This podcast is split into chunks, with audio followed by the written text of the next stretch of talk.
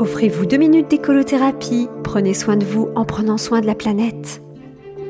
Bonjour, c'est Flora et Brige. Connaissez-vous l'histoire de Colibri et Monsanto? Je vais vous la raconter. Colibri et Monsanto étaient frères, ou plutôt des demi-frères, hein, bien qu'on n'ait jamais vraiment su s'ils avaient ne serait-ce qu'un demi-lien de sang, car Colibri avait été adopté dès son plus jeune âge dans la famille Bayer.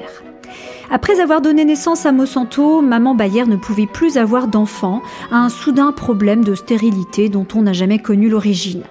Elle était tellement heureuse d'adopter ce petit colibri, et tout le monde s'aimait, même s'il fallait parfois composer parce que Colibri avait une fâcheuse tendance à critiquer le mode de vie de la famille Bayer et l'aveuglement de son frère Monsanto.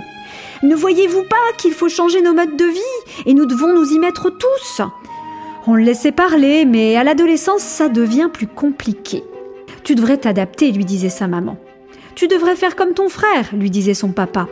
Et tu devrais faire comme moi, lui disait Monsanto. Un jour, les deux frères partirent pêcher sur une toute petite barque. Colibri souhaitait ramer, tandis que Monsanto n'avait qu'une envie, faire vrombir le moteur. Colibri insistait. On est jeune, franchement, on pourrait se faire des muscles au lieu de polluer et de respirer des particules par la même occasion.